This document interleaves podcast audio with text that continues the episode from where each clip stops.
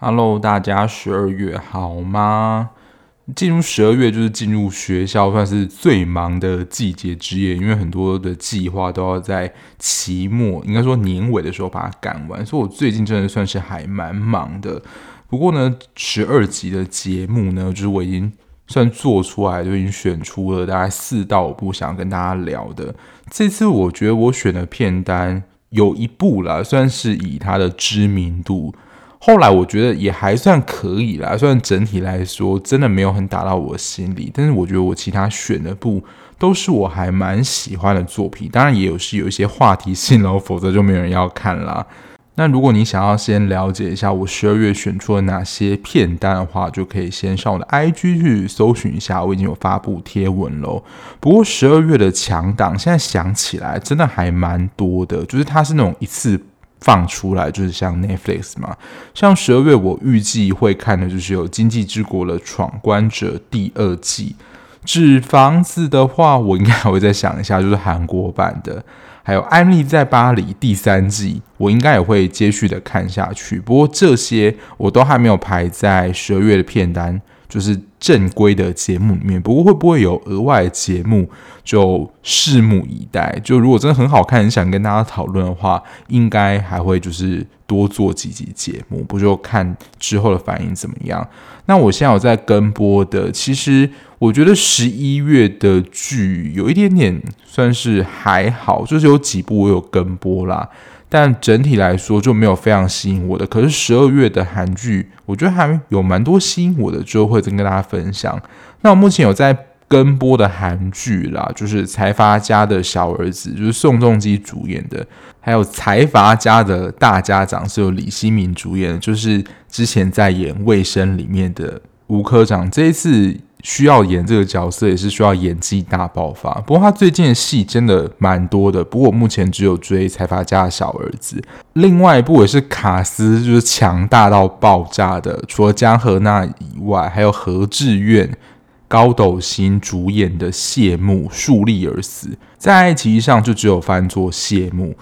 不论是财阀家的小儿子，或者谢幕，我觉得这两部的主题真的都非常的特别，算是就是在一阵的不论是宫斗啊，或是企业阶级斗争之外，我觉得有特别跳出来的主题，就是蛮吸引的，所以还蛮吸引我去看。之后应该会跟大家聊这两部，目前他们都还是播映中啦，所以如果有兴趣的话。可以就是跟上目前的脚步，直到目前啊，我觉得都还有一些反转，就是你还会猜不到情形，所以还没有让我失去兴趣。之前有跟大家说过，就是如果。剧看下来，真的你会已经知道说后面剧情会怎么发展，引不起你接下来继续看的动力的话，那我觉得这种戏就是到后面可能是岌岌可危的。不过这两部目前到现在都还猜不太到就最后剧情的走向，就跟大家 update 一下我最近看剧的进度。好，那回到今天要跟大家聊的呢，是一部台剧，是 Netflix 上的一个自制台剧。他和他的他，其实，在从这个片名看不太出来说这部剧到底在演什么。不过从它的英文片名，这个你要看完之后，可能大家才会了解到说，哦，为什么会叫做这个片名，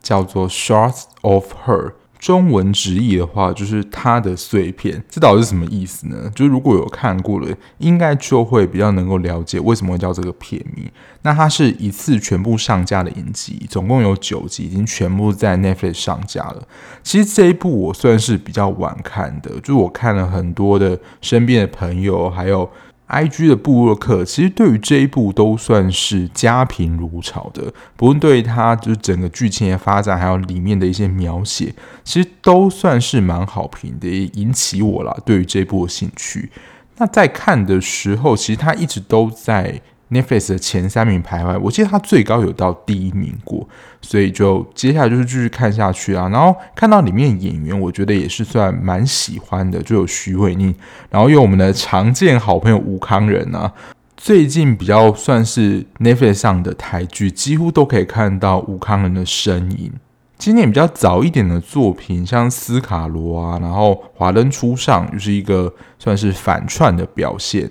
还有妈别闹了，也可以看到吴慷仁的身影。那我今天这一部应该会以微雷的方式跟大家分享，因为我觉得里面其中一些议题，还有它里面角色心境，真的很值得跟大家分享。也是我觉得在拍这一部的时候，他的确以一个。半写实的手法在拍摄，当然有融合一些戏剧的表现手法，但里面每个角色的心境描述，我觉得非常的贴切，这也是我觉得这部戏最成功能够打动我的地方。那这部他和他的他呢，主要主演有许玮宁、李成斌、吴康仁、大霈、于子玉、丁宁跟伊正。那女主角是由许玮宁扮演的林晨曦，她自己本身是在猎人头公司担任顾问。那这种猎人头公司呢，基本上就是帮助某一个公司去找到那种更好的人才，就是要挖他跳槽啦。那帮忙的那一间公司呢，就会给他一个非常高的。算是佣金，得到一个非常高的奖金。他在事业上非常成功，可是，在跟人的 social 互动上，你会觉得他跟人都保持着一个蛮远的距离，也不太跟人太亲近，都比较专注在他自己的事业上。你就会觉得他算是蛮冷的一个人。那在某一次的车祸之后呢，他发现了自己的失忆的状况。那其实这边的失忆专门叫做解离性的失忆症。这个失忆症跟跟我们平常失忆有点不一样。其实，在失忆的这个领域里面，其实有分成几种。一种就是会忘记，就是我们最近所发生的事情，比如说昨天发生的事情，今天已经忘记了，就是近期的遗忘。那在剧情当中，女主角所罹患是解离性的失忆症。解离性失忆症，她遗忘的是过去记忆的某一个时间点。近代的事情他想得起来，可是你要他回想过去某一段，比如说国中或高中时期的记忆，他会想不起来。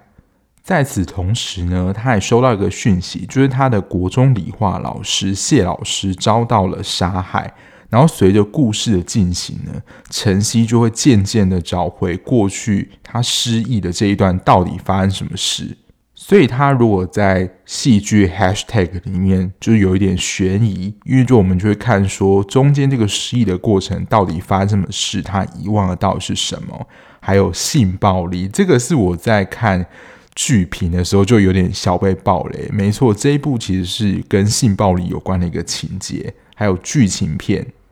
这部戏的第一个特点呢，其实如同它的英文片名，还有它一开始的进展一样。我们也像林晨曦一样，想要捡回那些就是记忆当中的拼图碎片，主要会关乎到这部戏的拍摄手法。它有几个时间轴，一个就是从第一集开始到前面他出车祸这段时间，还有他在公司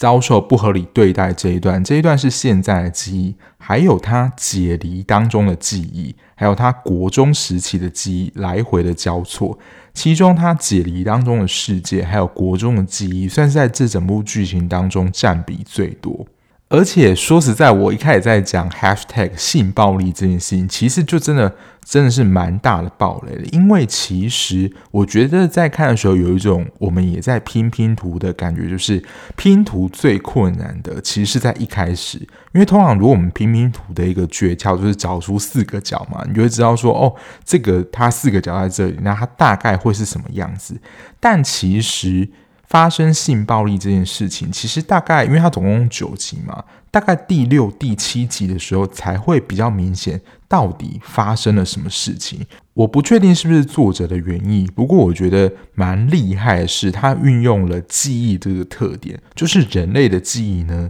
其实有所谓的模糊特性跟污染特性。什么意思呢？就是人的记忆其实很容易受到污染，就是你可能。你以为你记住的事情，其实有时候可能透过别人的加油添醋，或者释放一些其他的讯息，那之后你再回想这件事情的时候，你有可能回想起的不是你一开始记忆的最纯粹那个资料，有可能就是受到别人污染的。比如说，原本你的记忆当中，你其实没有看过在晚上有一辆车子经过，可是比如说后来有人告诉你说。诶，晚上那个时候有车子经过，其实根本可能你没有真的看到，也没有发生这件事情。可是后来人请你回想陈述相关的事实的时候，你自己会说：“哦，晚上有车子经过啊，其实根本没有发生。”这是所谓的记忆污染性。所以在看这部片子的时候，你可能会感觉到前五集、五六集，你都会处于一个很混乱，不晓得到底发生什么事。你想要渐渐拼出这个剧情的原貌，也没有这么容易。当然，也没有人告诉林晨曦到底发生什么事情，所以他就是一直处在一个滔天啊，一直想不起来他记忆的状态。被谢老师性侵的那一段记忆，就是比较后面的集数才会慢慢浮现。除了对于当事人他是一个破碎的记忆之外，他不愿意想起来记忆。这个困难度，除了他自身掩盖，他自己想要掩盖这个痛苦的记忆之外，在寻找这个碎片拼图的时候，我们在看的过程当中，其实很多人都想要把这一段的记忆压下去，也就是他自己的碎片，这段记忆的碎片被藏起来了，避免他再次受到伤害。我觉得是在看这部戏里面。我们也像林晨曦，想要努力的去解开这个谜团，就是找回这个失去的记忆。可是你会觉得真的困难重重。虽然困难重重，可是，在看的时候，就真的自己也会有一种动力，想要去拼凑跟了解剧情的全貌到底是怎么样。即使大概到五六集，我们已经知道发生什么事了，那接下来后面剧情要怎么收？其实我。我还是会也会想要看下去的，就有做到那种引人入胜的感觉。那第二个部分呢，我想要来谈谈这部片子当中的所谓的性议题。因为在前面 hashtag 就有点爆雷，说的确这部跟性暴力这个议题有关。那比较正确的名称，就也算是一个知识的补充吧，就跟大家聊一下。但是剧情当中它演绎出来的感觉，我真的还是非常的推荐大家去看，因为它透过影像当中的呈现，你会更了解，就是可能真实的情形到底会是什么样子。但的确在看这部戏的时候。有可能会有蛮不舒服的感觉，这都也是正常的。可是他到最后，我觉得主角整个的转换，接下来就有抚慰我们这些受创观众的心。否则，如果停在一个真的很创伤的地方，大家应该就真的会受不了吧？那刚刚说到的性议题呢，其实除了主角林晨曦之外，他的两个高中好友，其实在剧情当中也遭遇了许多不当的，我觉得性的对待。那第一个是主角林晨曦，其实他就是被国中老师性侵嘛。那国中老师性侵，其实这有一个专有名词叫做权势性侵，就是利用自己权力比较大，不论是职位上或是所谓的真的权力，逼迫或胁迫对象，就造成性的猥亵或性侵。比较常见的可能还有长官或下属。那他和他的他这一部呢，它的结构是老师与学生。其实长官跟下属相对于老师与学生，老师与学生其实有一个它结构的特殊性。一般的长官跟下属可能比较多，就是权威的这种压迫感。可是老师这个身份对学生，其实他有一种。老师是学生认同的对象，是他的楷模，可能是崇拜的对象。这个讲起来有点复杂，但大家可以回想一下说，大家在成长过程当中有没有所谓崇拜对象？不论是老师、爸妈，可能都有一个你崇拜对象或是楷模。因为在人的成长发展过程当中，的确会需要一个这样认同的对象。那老师在成长阶段，因为我们学习的历程很长嘛，不论是哪个阶段老师。很有可能就会成为我们这个认同的对象，那可能在国高中啊，就会产生一些爱慕之情，或是崇拜之情等等。之前最有名的一个例子，虽然这件事情有一点你要说案情不了了之，就是林奕涵，他后来不是有出了一本小说，就是房思琪的初恋乐园。我自己本身是没有看过这本书，不过有看过书的朋友都跟我分享说，因为里面。他写的不论是心情啊，或他的描述，真的都非常的赤裸跟真实，所以推测小说里面所写的事情是真的。不过这件事情就真的是不了了之啦。但就如前面所说的，国高中的学生蛮有可能就会对于老师产生所谓爱恋的情感。那老师理所当然就要把持住学生跟老师之间这个界限。那当如果老师真的对学生做出一些不法的行为，甚至性骚扰、性侵得逞之后，因为学生其实真的可能会最主要感觉就是恐惧，不知道该怎么办。然后这个时候呢，原本可能老师都对你采取一个和颜悦色的态度，这时候老师也会觉得不对，他可能就会出现他威权的那一面，就关系不对等的那一面又会跑出来，他可能就会利用他的职权。去做一些讯息的阻挡啊，或者威胁他说：“哦，你在学校，你敢说这件事情的话，就要让你在学校过不下去，生活受到威胁等等。”这个是学生跟老师之间关系的变化。那老师除了就是认同对象，他在身份上，我觉得还有一个也是比较难以去攻破的一个原因。我觉得现在比较还好，但是就在以前，可能我或是我爸妈那么时代，老师。在大家心中的地位其实是崇高的。除了地位崇高之外，还有一件事，就是他的道德地位其实是高的，有高道德检视，或是他这个位置就代表是一个高道德代表。虽然说现在来看并没有任何的正相关或者任何的相关，但是身为老师这样的一个职位，其实我们还会不免说跳入说哦，老师就是一个需要人品端正啊这样子的一个。特质才能够担任，所以如果真的发生了这样的一个事情，就会冒出来的想法说：老师怎么可能做这样的事情啊？这些可能都是父母第一的直觉反应，就是会联想到说，老师是一个非常正派，而且可能对他很好的人。那其实这对于被害者来讲，其实是一个很大的阻力，因为连他的重要他人父母都不相信他说的话，那这个局接下来就很难突破了。特别就是原先啦，就是在剧情当中，谢老师是一个对他女儿，还有在家长心中都是一个正面形象的一个老师，变成一个狼师的话，一般而言的反应都是觉得不可能，就是不可置信的。这是第二重，其实，在第二重教师这个身份，我就觉得很难，受害者真的能够发生了。那第三重呢？其实我们在不论是霸凌啊，或是性侵啊，或者很多案件、学校事件来说，其实很多都是一个你要说组织文化上的一个氛围嘛。因为发生这种事情，基本上就是需要通报。那通报的话，就是对于学校来说。可能就是有面子上的问题啊，还有处理上的一些流程什么，所以我真的要说啦，有一些不良长官真的是会把这些事情压下来，就是一个组织的文化，你根本就没有办法，就是这个声音传出去，他们就有可能像我们常听到的吃案或压案等等，它就是一个结构体系啦。那我这边简短说一下，因为这也不是今天的重点。如果你有发现，你的学校就是把这件事情压下来的话，你一定要往更上面的主管单位通报。如果是在学校的话，通常就会传到教育局。那教育局那边也没用的话，就是教育部，因为教育部算是你要说全国教育最大的单位嘛，那他们里面的组织一定会有这样算是通报的管道。那如果你通报到那边，他自然就会去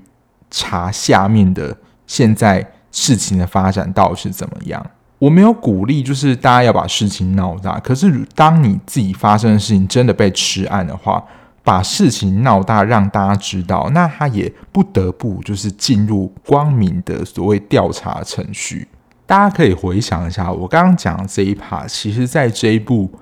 演员互动的过程。它虽然不像纪录片一样那么生硬，可是其实能够看出演员的表演反应，还有他整个互动过程，其实都跟我刚刚讲的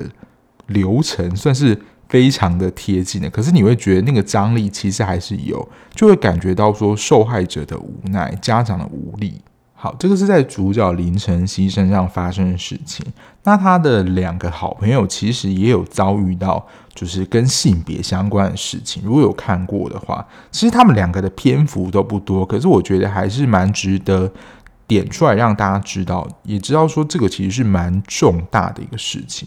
第二个就是由温贞菱饰演的杨佳音身上，他所遭遇到就是叫做比较专业的名词，叫做复仇式色情。但我想复仇式色情应该没有人听得懂吧？其实就是所谓的散播私密影像或图片或偷拍啊，影片流出、清凉照等等这些。通常会拍这样的照片或影片，可能是想要记录两个人的关系啊。虽然我觉得不一定绑定，就是在拍摄的过程当中，就是有一方可能不想要被拍啊，也可能清楚的拒绝他了，但另外一方可能就会有情绪勒索的行为，他就会说：如果够爱我的话，就拍一下有什么不好啊？就是因为我很爱你，所以我才想要记录我们两个人就是这样相爱的时刻。然后另外一种就是像剧情这样子，就是答应他说不会拍了，结果还是拍了。其实对于拍的那一方，我不敢说啦，全部都是男性，可是大部分是九十 percent 以上，大部分都是男性的拍摄者。当然，我也不能代表所有男性啊，但是据我自己的理解或是感受的话，我觉得就是会想要拍。这样子，不论是影片或照片，心态上的分析，我觉得在剧情当中就是有一种征服感或者所谓炫耀的行为。因为在剧情当中，杨佳音就是一个富家女嘛，所以就会有一种感觉，就是这么困难的对象，我都可以得到。所谓得到上床，可能就视为一种达标的标准。一方面就是展现向朋友，就是炫耀自己的能力，像这么强的妹，我都可以把到了。那我这边也是不免啰嗦一下，就如果站在教育的角度，就是 say no，就真的拒绝到底。因为如果另外一半说不拍就代表你不够爱他的话，那我想之后他会对你做出什么事情，其实真的难以想象。就是他那么不尊重你，那如果你还要跟这个人走下去的话，后续会发生什么事情？我想，就他会一直踩你的底线嘛。后续会发生什么事情？我觉得也不难想象啊。所以，如果真的有碰到这样的人，我觉得还是能赶快远离就赶快远离。我觉得前两个算是比较严重的议题，那第三个其实也是我们非常常见的一个现象，也就是职场的性骚扰或者所谓的性霸权等等。我觉得在这部戏当中有一个比较夸张的部分啊，就是女职员他们在公司当中有陪酒然后上位的文化，那这可能是作为一种利益交换，那也是在公司他们其实有一种默许的默契，就是这件事情并没有公开的被说出来，可是比较内部的职员也会知道这件事情，包括后来大配就去观察到说这到底是一个什么样的场合。其实这件事情自古以来都有了，就是靠着自己的，你要说美色或者是身体，然后得到自己想要的职位或地位。但我想一想，觉得很可怕的一件事，这已经变成那个公司的一种内部文化。那陈志玲也就是大配，他的这个秘书部这个部门就显得格格不入。当然，像廖慧珍饰演那个主管本身也是一个。你要说老不休嘛，就是对于林哲熹饰演那个角色，就是特别的关爱。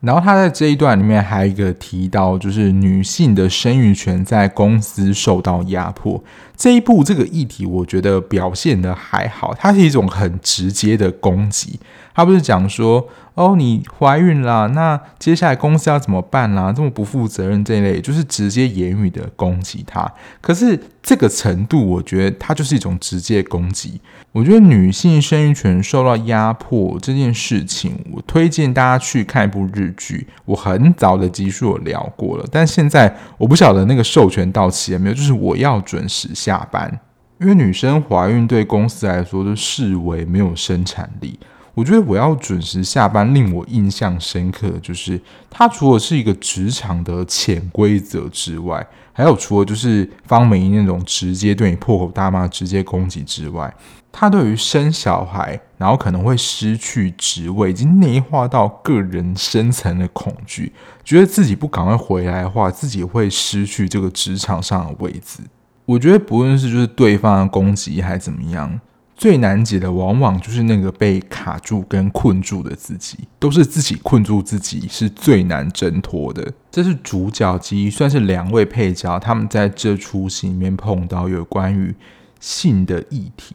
那第三个我想要分享的，也就是这一部所谓的角色的心境，它的确是一个我觉得蛮写实的拍摄手法。就是他在，但我觉得更厉害的是，他在这部戏里面对于角色心境的描述，我真的只能用贴切来形容。就是这些角色都演得非常的立体，你就会感觉到说他在这部戏里面就是演活了这个角色的感觉。像女主角晨曦，她在这件事情过后，她自己的描述啊，我觉得有听过一些就是曾经遭遇过性侵人，他们也这样描述，就是当他们经历了这些事情的时候，他会觉得说。我分崩离析的灵魂被遗留在那一天，他们会觉得他们自己的灵魂好像被撕裂了一般，他们自己是一个不完整的人了。这是我在蛮多的，就是性侵的幸存者身上他们会听到的一些描述，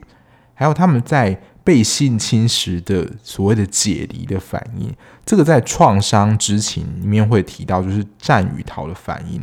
但是，当他判断说目前眼前的情势太危险的话，他就会呈现一个冻结的反应。因为大家可能会想说，他在被性侵的当下，他为什么不反抗？因为如果反抗的话，他是有机会挣脱的嘛。可是他会做出这样的反应，就是他判断说避免发生更危险的事情。所以大家在看的时候，他要把这一段演出来，我真的觉得拍的真的。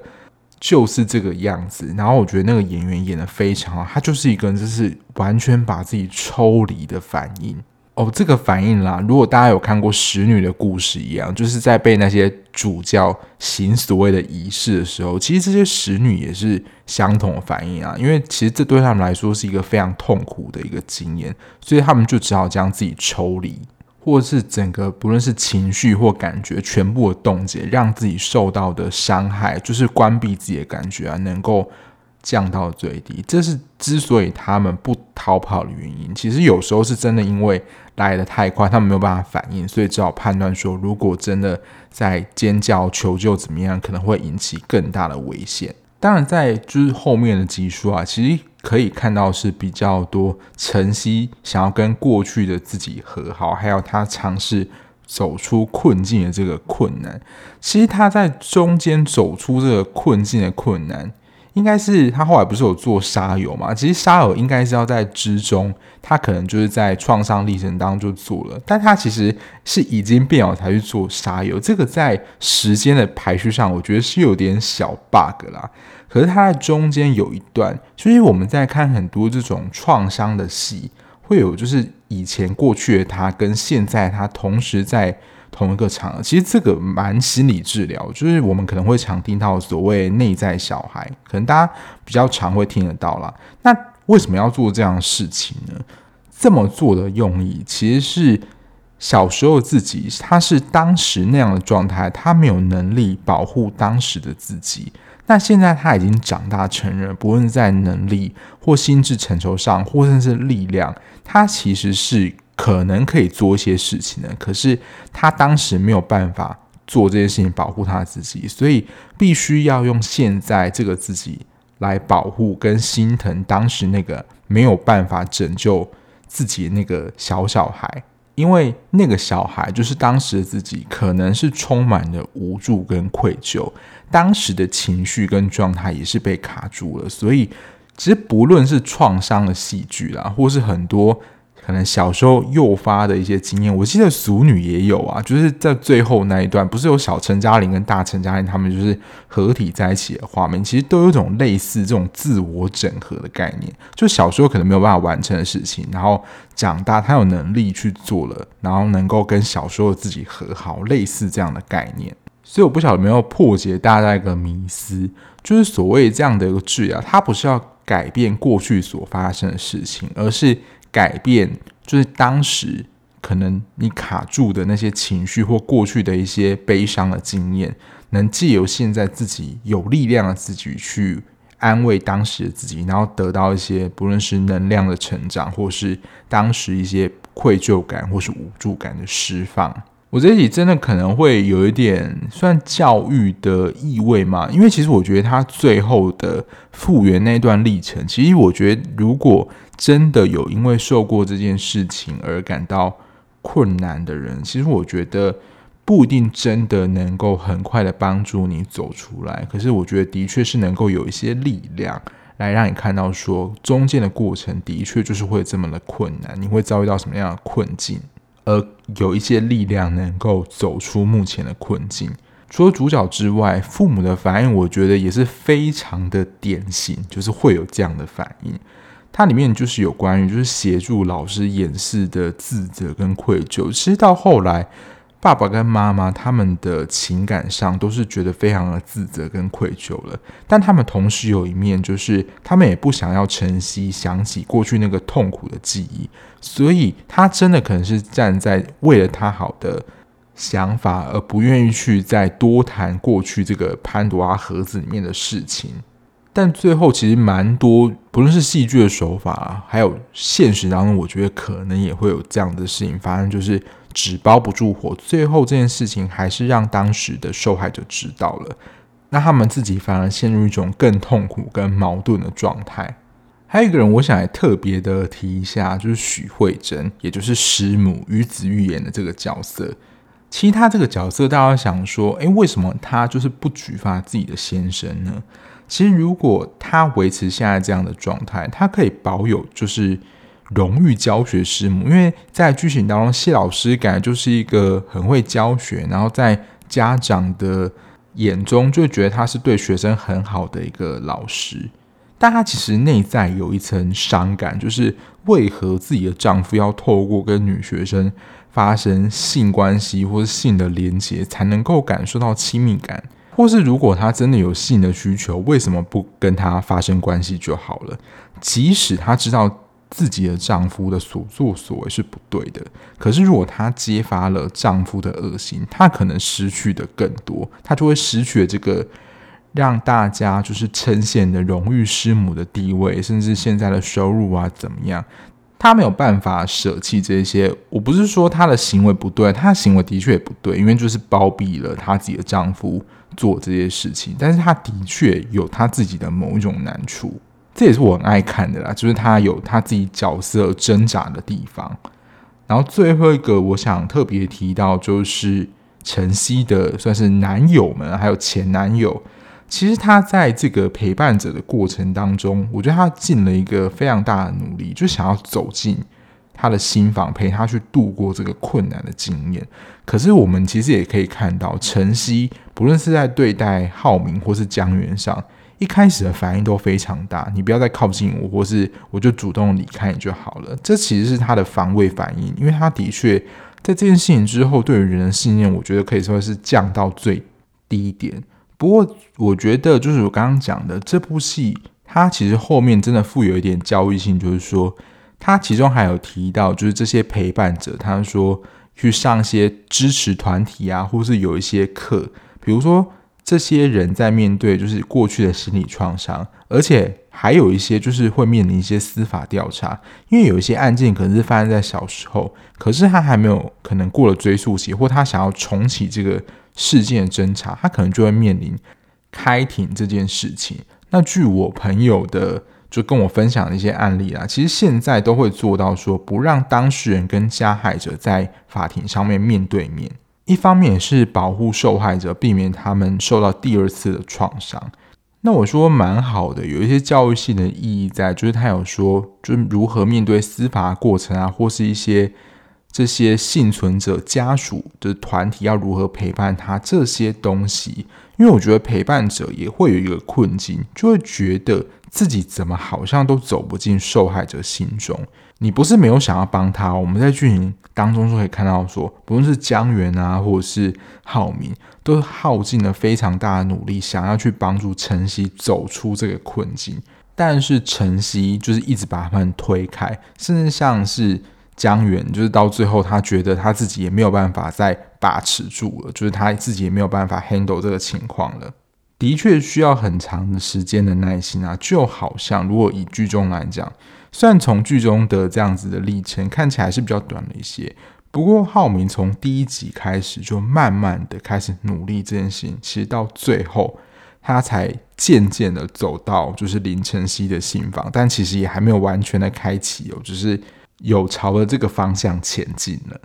上面这些角色立体的描绘了，我觉得是我在看这一部戏最有感的地方，也就是觉得我觉得很成功的地方啦。除了写实之外，非常的贴近真实的心情，所以我觉得非常能够共感里面角色的，不论是情绪啊，各式各样层面，你看了就会觉得你好像自己最终也是找回了最后一块拼图，拼出完整。事情的全貌，你也会觉得自己好像逐渐得以变成完整的感觉，而不是像灵魂的碎片一样，就是被撕了四分五裂一样。其实整体的感觉啦，我觉得在观看的过程当中，的确除了前面，你还会搞不太清楚说来龙去脉是怎么样。而且一开始唱他其实有点跳来跳去，会不会想说又是一个做梦什么的情节，就是又超乎现实之类的？但后来就知道说，哦，原来那个是晨曦解离的世界。然后我们可以从整个发展过程当中去感受到他的痛，还有整个很空无的那一段，然后他是如何的走过这个历程。虽然我觉得以后来他发现事实的真相。他想起来那边的创伤走过去的还是有点太快之外，但因为前面的酝酿，所以我觉得还是 OK 的。那其实，在三三九九就是最主要这些主角友情，关于友情这一块的描绘，他其实也是有点到一点点，就是杨佳音他其实蛮嫉妒林晨曦的，然后杨佳音的就是自卑感这个议题，其实在剧情当中啊，我觉得真的算是画龙点睛。但他们其实关系还是蛮紧密的，只是因为这个事件，我觉得他有稍微的提到，而且跟他最主要的这个被性侵的事件还是有关系的。我自己可能看得不是很清楚的一个点，就是林晨曦的爸妈婚姻关系破裂，因为后来林爸爸不是躲到山里面，就跟他妈妈也很少来往嘛。但他跑到山上，因为我后来看到，的确好像就是要帮助严胜华，就是贾静雯演的那个角色。还是因为就是晨曦遭遇这样性侵的事情，想法不同，而就是造成他们情感关系的破裂，而躲到山上。这一点我在看的时候其实并没有非常了解，就我后来也没有回去看了。但整体看下来，我觉得是蛮顺畅的。最主要啦，后面的整个铺陈，我觉得算是一气呵成。然后包括就是前面有一些破碎片段的解释，其实到最后。晨曦他自己恢复力量的时候，他其实有一些作为去反抗那些一开始在现实生活中就是第一集那些事件的不合理反应，他其实有做出一些应对，就我们让我们可以看得出说，他现在好像的确有一些力量能够保护自己不受欺压了。诶，老实说，我真的蛮惊艳的，我觉得算是今年我看到非常有感觉的一部。我的有感觉是一种称赞的词啊，就是你看完之后觉得有一股后味，就是余韵说哦，这部戏就这样结束，好像有点可惜。它里面好像的确有一些东西是有一些启发，然后你会觉得想要慢慢的去回味，说这部戏里面带给你的到底有什么？因为有一些戏它的确就是精彩或好看，可是你会觉得说哦，很好看，诶，就这样，就不会有让你觉得说嗯，有这种你想要慢慢的去。品味，甚至所谓疗愈的感觉，这部我自己啦是蛮强烈的推荐的。虽然一开始在前面看的过程当中，而且它的题材的确也是比较沉重了，但是相信我看到最后，你觉得自己的心灵应该，我觉得不见得会是洗礼，但我觉得的确是会有一些悸动的。那补充一个，我查到一个讯息啦，之前介绍韩国的影剧，不是都很爱融入真实的时事或影射一些时事吗？那在这部戏里面，一开始的片段就是长照人员跳楼事件，它其实是在讲说，二零二零年有一个林于仙事件，他自己本身也就是一个长照员嘛，那他是以跳楼的方式来控诉钱老板。对自己性侵这件事情，一开始呢，就是他们律师就是以权势性侵罪去起诉，结果法院那边呢判了不起诉处分。那家属不服这个结果，就是算是告到那个高等地检署嘛，然后后续是以强制性交跟强制罪起诉。这件事情的时间点是在二零二二年的一月，就是这个最新的判决，所以这件事情其实是离得很近的，所以这不是一个你知道。非常久以前的事件，其实是真的离我们蛮近的。那这个事件刚好是有关于性侵害，就是性暴力这一类的题材有融入到这出剧里面，我觉得这个也蛮厉害的。还有一个人物啦，我一直犹豫到底要不要讲，就是贾静雯演的这个角色。其实大家在看的时候，你可能会有点摸不着头绪，这个角色就是严胜华到底是一个怎么样的人？但其实你看到最后就会知道说，哦，原来他是谁谁谁的太太。可是。会有冒出个想法说，你怎么会跟他结婚？我不确定啦，所以我也不敢说的确就是这样，但可能的确就是斯德哥尔摩症候群。他是一个重要角色，可是，在中间穿插过程中，确实有点雾里看花。那他在这个角色的心境上的描述，我觉得就没有主角群这么的篇幅这么多啊，所以我觉得我能讲的部分其实也蛮少的。那如果有听众想要了解，就是贾静雯她这个角色在剧中的心理历程，或是她的状态是怎么样的话，就可以私下跟我讨论，就是到我的 IG。